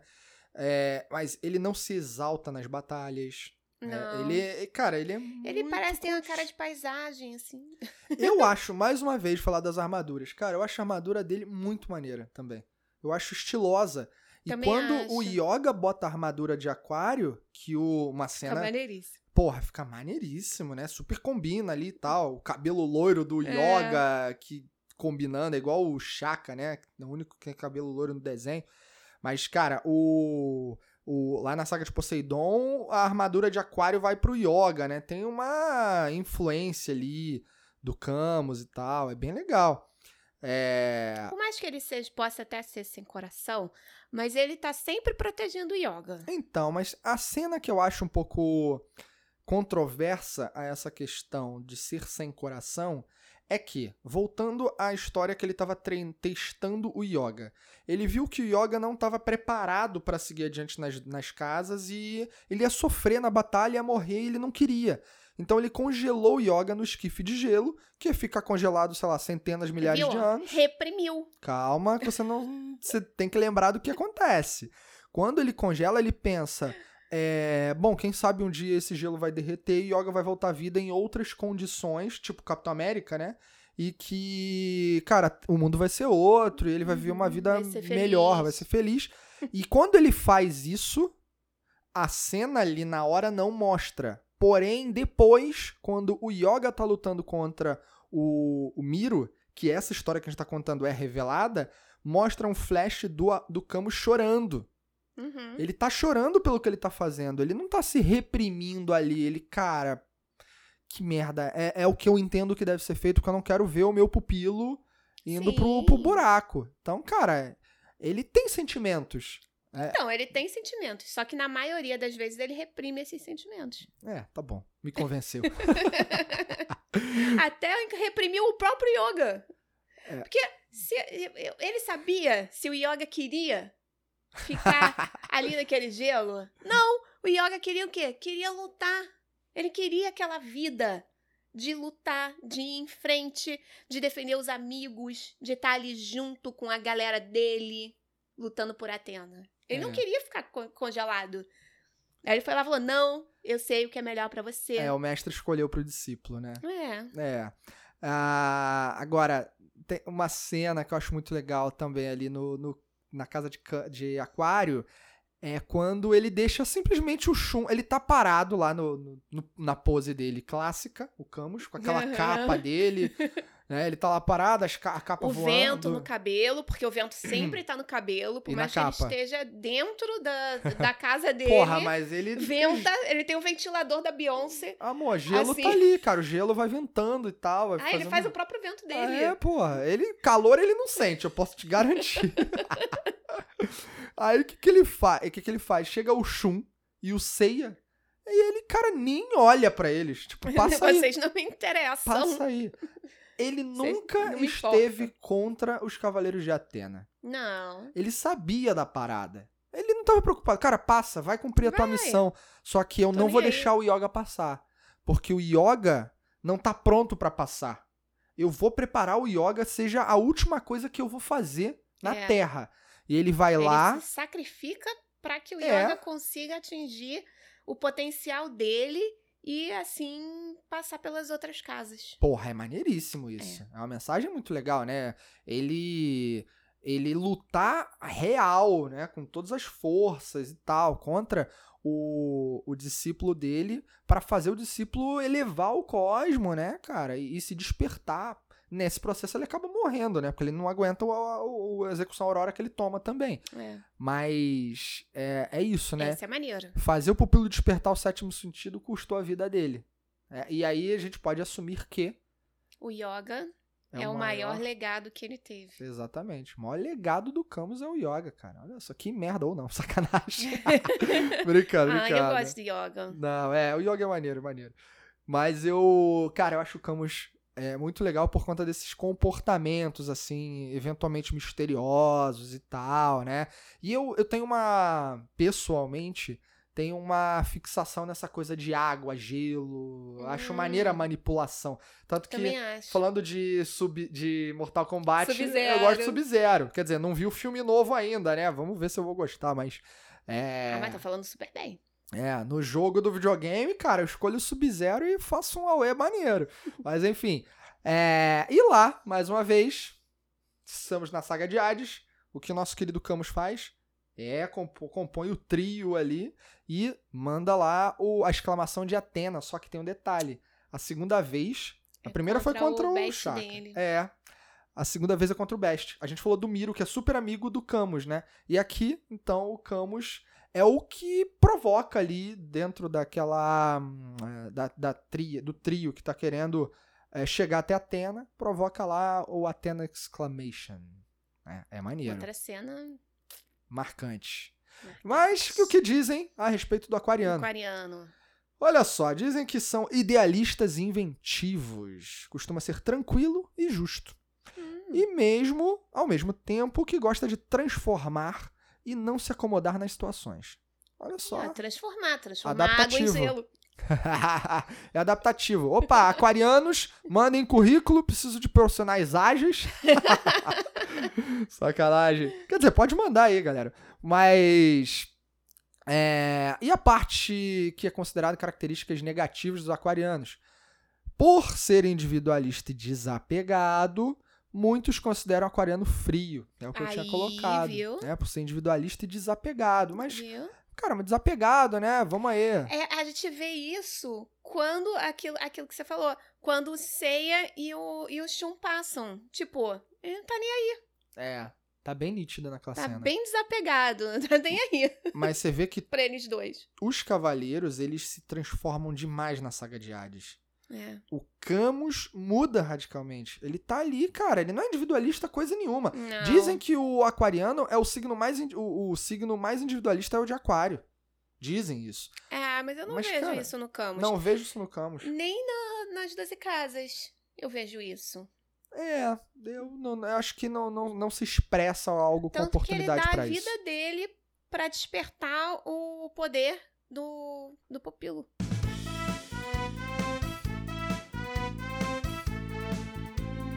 Agora a gente chega. Em Afrodite, Pois é, vamos falar de Afrodite de Peixes. o mais belo dos cavaleiros. É, se acha, né, cara? Não, ele não se acha. Ah, ele foi eleito. Ele foi eleito o mais votou? belo. Quem votou? Quero saber. Bem, eu não sei quem votou, porque eu não estava presente na votação. Hum. Não vi nada sobre a votação. Mas ele não fala, no anime ele não fala que ele é bonito. Outros cavaleiros falam que ele é mais bonito. O Saga fala que ele é o que é o mais temível. É, temido. Temido? É? Temível, temível. É. Mais temível dos Cavaleiros de Ouro. É, mas eu acho Viu? que é Não é porque... fraco, não. Não, eu acho que é... ele não é fraco, mas eu Não, acho porque que... tem, tem algumas pessoas que desmerecem ele. Cara, ele pra mim é o dos 12 cavaleiros num ranking ele tá em 11 primeiro. O mais fraco é o Máscara da Morte, pra mim, e depois ele. Mas o Afrodite... Mas é Sim, porque, cara, o Afrodite tem uma... É, ah, só você ver lá quando o Máscara da Morte e ele lutam contra o Mu na saga de Hades, né? Acabou, não precisa falar mais muita coisa. São destruídos pelo Mu. Mas o. É mu, né, gente? É que nem é o mais forte, mas enfim. Aí você vê o. O que, que eu acho que isso, essa frase do Saga é, quis dizer? Cara, ele é. Ele, é, ele passa uma beleza angelical que pode Você mostrar acha? fragilidade. Aham. Você acha que ele é frágil, mas na É. verdade não ele é. é. ele é violento. É, ele tem ali um, uma- uns golpes que são bem intensos, né? Os poderes dele são bem intensos. Então ele pode ser considerado dessa forma, que você não espera que Você sabe quais são as rosas dele? rosas, rosa, rosa piranha. Ele tem essa Não, porra. mas não é só rosa piranha. São quatro tipos diferentes de rosa. Ah, não lembro. Tem a branca, a preta, Tem a a vermelha, vermelha. que é a que tira os sentidos. Hum, não lembrava. Tem a, a preta, que ela despedaça Que foi o essa que que, tiver na frente, que é o que ele tira a armadura do Shun. É, e foi essa que ele mandou no Ayorus e não aconteceu nada. Vai.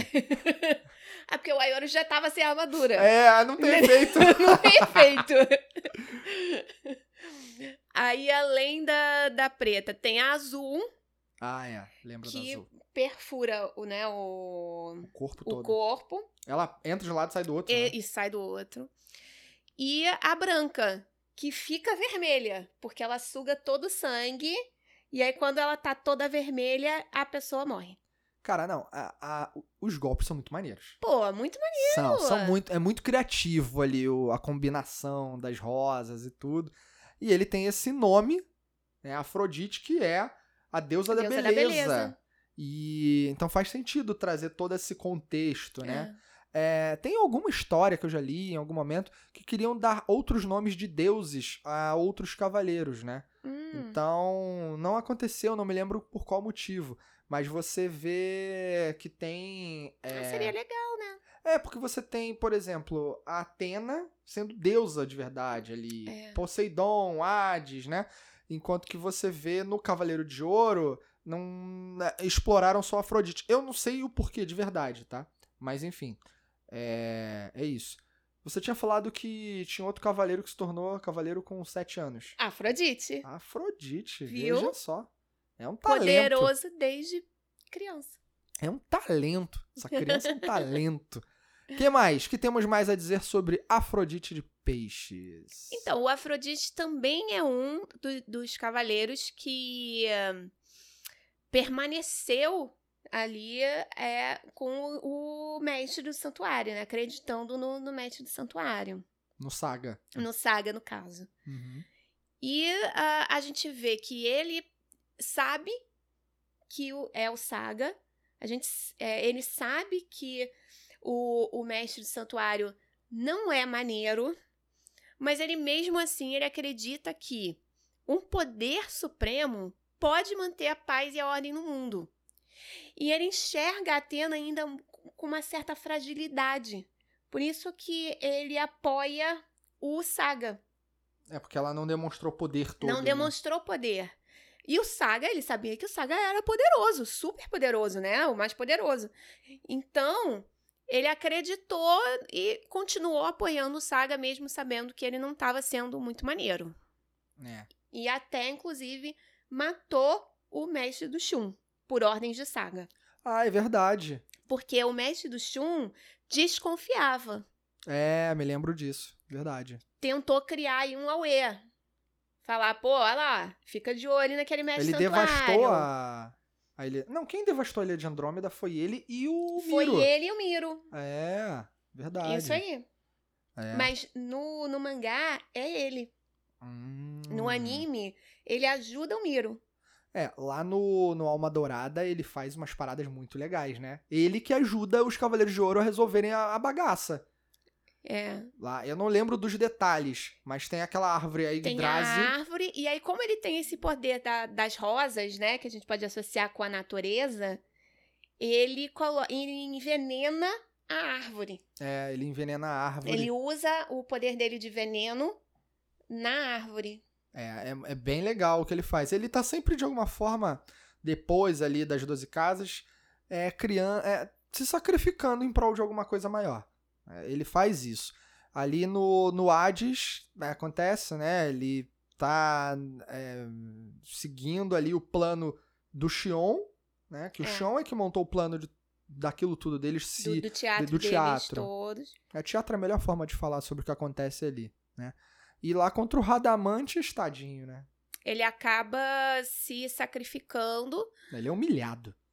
Mas então, ele é humilhado porque ele não é, solta o, o seu poder total. Não, porque não dá. O, eles estão no castelo. Eu esqueci o nome do castelo. Não, castelo sim, tem essa situação, mas ele próprio, ele para manter o teatro, ele aceita é, lutar com, com Radamantes e não usar o seu poder. Ah, tá bom. É, eu não tinha me ligado com essa visão. E isso é uma humilhação para um cavaleiro. É. Não, ele faz. E o cavaleiro que é extremamente vaidoso. Vaidoso.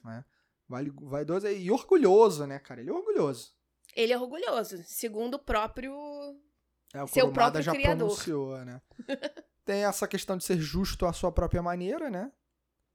Agora, a, a luta contra o Shun, acho que é, um- é a cena mais, marcante, de tudo. É dele. É, é um conjunto de cenas, né? É bem A legal luta aquela dele luta. Com, com o Shun é muito legal. É, o Shun ali protagoniza um despertar de poder.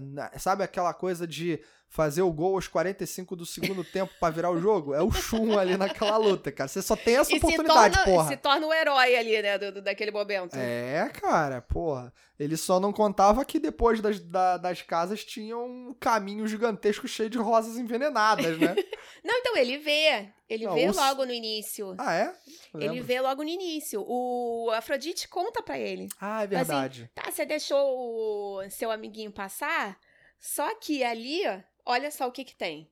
Aí ele mostra, assim, o- aquele mar, de, né, aquela rua de, de, de rosas. E ele fala, aquilo ali tudo tem veneno. É. Ele não vai passar. E aí o Shun tenta ir atrás do Seiya pra avisar o Seiya. E aí o Afrodite é, tava com a, com a corrente de Andrômeda né, na, no braço. Aí o Afrodite puxa a corrente pro Shun lutar com ele. É, pode crer. Pode crer. Eu não lembrava disso. Verdade. É, uma luta sensacional. Vale super a pena ver ali a. E aí o Shun se vinga. É. Vinga seu vai- mestre. Vai com sentimento de vingança, né? e eu acho que assim, a conclusão que eu chego ao final das 12 casas, o Shiryu é o guerreiro mais brilhante. Por quê? Quando você vê que o Shun vence o Afrodite, quando ele tá sem armadura. A armadura, é sério, a armadura é verdade. é uma tá limitação de poder. É verdade. A armadura limita o poder dos cavaleiros, cara. A armadura é uma máscara e o que reprime sua plena capacidade. bem rápido. É, ele tira a roupa toda hora, vai pro céu, vai pro inferno, volta a ficar cego, quebra o braço, perde o sangue, tem anemia, é, enfrenta o câncer e vence duas vezes. Porra, o cara vai é pro inferno, volta do inferno, vai pro inferno, volta do inferno. Ele vai pro espaço e volta, Vai porra. pro espaço, volta. Cara, qual o cavaleiro que botou armadura de, de Libra, armadura de Shura, ressuscitou 400 mil vezes? Ele é sinistro, cara. Porra. E vira o é que- cavaleiro de Libra depois, hein? E vira o Cavaleiro de Libra. É, ele é Ele é destinado a, a usar a armadura de Libra, sabia Cara. disso? Aquela, ta- aquela tatuagem lá do, que ele tem. Não é Do tatuagem, né? É uma, aquela a marca figura. do dragão. É aquela figura do dragão, aquilo quer dizer que ele é destinado à armadura de Libra. Olha aí, que maneiro. Não sabia disso, não. Nasceu destinado à armadura de E Libra. a gente foi falar do Shiryu Pra- logo no último. Por quê, né, É, porque o gente? Shiryu porque é o Shiryu é, é- Ele é. Mas a gente tá aqui falar de Cavaleiros de Ouro. E a gente vai fechar agora falando da astrologia, então, dos Vamos piscianos. voltar, é, vamos voltar pro peixes. Meus amigos piscianos, olha só o que falam sobre vocês, as características positivas. São ouvintes natos. Hum, Pode ser coach, hein? ó, São confiáveis, intuitivos, prestativos e preocupados com os demais. São adaptáveis e simpáticos, os tornando bem sociáveis. Tá olha. Super agradáveis. Várias coisas muito positivas. Muito. Mas não vejo nenhuma dessas em Afrodite. Nem eu, Afrodite, só vejo vaidade, orgulho, Mas por que vaidade? Mas violência. não mostra vaidade. vaidade da beleza. Mas ele é bonito, mas ele não, não, não fala que ele é bonito ou não mostra ele Não, penteando não, o cabelo, não. passando não, batom. mostra ele, porra, ele tem batom, ele tem uma pinta. Ele tá maquiado. Você vê isso. Não precisa falar. Tá Mas lá. ali é por causa do, do, do, anime que botou assim, Não, não, mas é não, que- não- Ah, então ele não é acordou um ele. belo dia, Afrodite de peixes acordou um belo dia, ele se olha no espelho e tô maquiado, vou botar minha armadura. claro que não, porra. Ele foi lá no espelho, passou lá o. o- como é que é o nome das paradas? anime- Blush? É blush que fala? que é o nome das paradas. É aquele que super entende. Então, rímel. No é, Circle, uma- tu estaria ferrado. No The Circle. Ele bota lá o rímel, o blush, é blush, eu acho, né? É. Ele bota lá. Rímel não. Não máscara de cílio. Ah, isso Rímel aí. é marca. A gente tá Ah. fazendo propaganda gratuita. Porra aí, ó, tá vendo? Corta aí, edição, tira.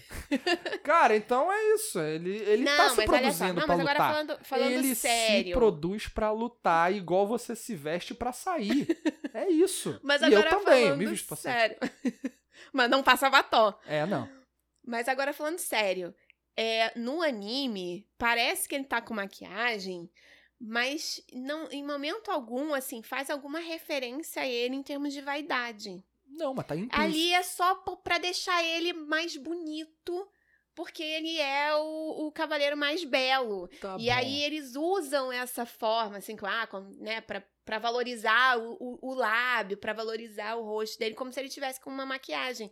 Mas aí é culpa do anime. Eu não é que da leve. personalidade. Não é da personalidade de Afrodite. Afrodite, vou te defender. Eu acho que você tá pegando leve. Não tô pegando leve, é verdade. Eu não consigo imaginar um cavaleiro. Você consegue imaginar a Ioria levantando da cama, lá naquela cama da Grécia fudida lá, da, do, da- do santuário, aquela cama fudida do santuário lá de pedra, levantando, passar um batom aqui, Mas um, ele não faz um isso. máscara de cílios e tal. Ah, não! Não! É lógico que faz, ele não vai pra luta e assim, magicamente a maquiagem entrou no rosto dele. Não é pra Não vou ser mais maquiagem. Mas então, aí é que tá, não é pra ser maquiagem. Aquilo ali é, é como se fosse ele de verdade, assim. Por isso que ele é, é o mais belo. Hum, Mas ele, em momento algum, ele, Tá ele bom. fala da beleza dele. Ou que nem o, aquele outro. Tem um outro que, fa- que é vaidoso. que outro? Que é um que luta com, com, com ceia. Chato ah, o caramba. Mist de Lagarto. Isso. O Cavaleiro de Prata. É, aquele ali, ele Então, tira a roupa. Ele sim é vaidoso. Ele tira a roupa, ele fica nu. Ele é vaidoso. Ele vai tomar banho pelado depois que Ele acha que venceu acha. ceia. Que porra é essa? Ele se acha. Ele se acha lindo, maravilhoso, gostoso. É, ele fala que ele é lindo. Então, ele fala que é lindo. O Afrodite não fala. É, eu acho que, Tô- vou defender que mesmo. vai na linha do eu sou mesmo, não preciso falar, sabe? Mas se você acha outra Então, coisa, aí tá ele nem bem. precisa Amor, amor, beleza, beleza. Você é de Libra, eu sou gêmeos, tá tranquilo, cara. É, isso aí. Bom, e também é dito sobre vocês, meus amigos piscianos, que algumas características negativas envolvem a sensibilidade aflorada, que pode torná-los emocionais demais Hum, tendo a depressão, tendendo a depressão e tornando muito temperamentais e rancorosos. Olha. Olha isso. Também não vejo nada disso em Afrodite. Tem mais, ó, são avoados, escapistas da realidade e por confiarem muito nos outros também costumam ser indecisos e inocentes. Olha, É, eu não vejo nada não vejo disso. nada de Afrodite. Acho que Afrodite, talvez é por isso que o nome. Deixaram o nome de, de, de deusa. Só porque ele não tem nada a ver com o signo dele. então, pelo menos, fica aí com o nome da deusa. É, cara, é, e, e o cavaleiro lá, né, bonito, e aí envolvem as rosas, que eu acho que é pra trazer mais essa coisa da beleza Da também. sensibilidade, eu da acho. É, da Eu acho sensibilidade. que a sensibilidade do pisciano entra na, nas rosas. É, pode ter uma representação através É. desse símbolo, né? Porque nas, na personalidade, assim, nas atitudes, eu não vejo muitas características do pisciano, mas tentando, assim, né, fazer alguma referência, é a única que eu vejo. É. Bom, esse esse cavaleiro, o Afrodite, ele dá um trabalhinho ali no final pro, pro Shun, né? Ajuda E pro Seiya também. e pro Seiya também. Tudo bem que ele já. O, o Seiya já chega ali meio detonado, enfrentou o Aioria, é, tomou uma surra do, do, do, do Shaka. É, teve ali um primeiro confronto com o Toro, Aldebaran, né? Então, o Shun, ele só enfrentou até então o... Quer dizer, eu ia falar que ele enfrentou só até então o Saga, mas ele serviu de lebre naquela mitologia lá pro Yoga, né? É. Lembra? Ele salvou a vida do Yoga. Salvou a vida do Yoga. Então... Ele ficou super fraco por causa disso. É verdade. né? Bom, mas também é uma luta e tanto e fica pros registros aí saudosistas Agora, se fosse nós. hoje, o Seiya não ia ter problema nenhum em passar sobre aquele mar ali de rosas. Mas por quê? Ué, porque ele estaria usando máscara. Por causa do Covid. Tum, tum, tss. tá, tá, tá, tá. Que ele só consegue passar quando a Marin dá a máscara A dela máscara pra é ele. verdade, caraca. Aí ele consegue passar pelo veneno. Sensacional, cara. Sensacional. Bom, cara, a gente falou aqui de Cavaleiro do Zodíaco, essa obra absolutamente fantástica. Que a gente ama. Ama, marcou gerações. Se passa. Se, cara, assim, não tem nada pra assistir, eu boto pra assistir Cavaleiro do Zodíaco de novo. É muito bom. Dá pra ver trocentas vezes e rever. Acompanhe a gente nas redes sociais. Novas séries virão, novos conteúdos virão também. Acompanhe, engajem-se, mandem suas questões, suas provocações. Tem mais batalha pra vir aí, amor? Tem, tem mais Opa. batalha, tem mais What If, tem, Tem mais. lista. Tem mais lista. Vamos dar o spoiler da lista? Não. Não, só o que, que vai ter na lista. Tá bom, vai. A gente vai- fez uma lista, galera, das músicas dos Cavaleiros Zodíaco que a gente mais gosta. A gente fez Quais um são as ranking. melhores músicas de Cavaleiros Zodíaco? Exatamente. Porque isso é uma curiosidade dos Cavaleiros Zodíaco. Que não tá no Se Liga, então a gente pode falar. Que é a trilha sonora. É maravilhosa. Eles, eu- foi o primeiro anime com. Com que vendia, né? CD, que vendia. É, se a gente for tirar, tipo, coisas como Jaspion, por exemplo, sim. É, o anime dos Cavaleiros Zodíaco teve o CD, o Compact Disc. É. É, eu tenho! Aê! Tá aqui bonitinho, guardado. Inclusive, a gente botou pra tocar outro dia, escutamos o rap do Zodíaco. pô. Ah, muito bom, gente. Eu amo o rap do Zodíaco. Muito bom, galera. Então, aqui a gente se despede de vocês e a gente se vê no próximo episódio do Terapia Nerd. Tchau!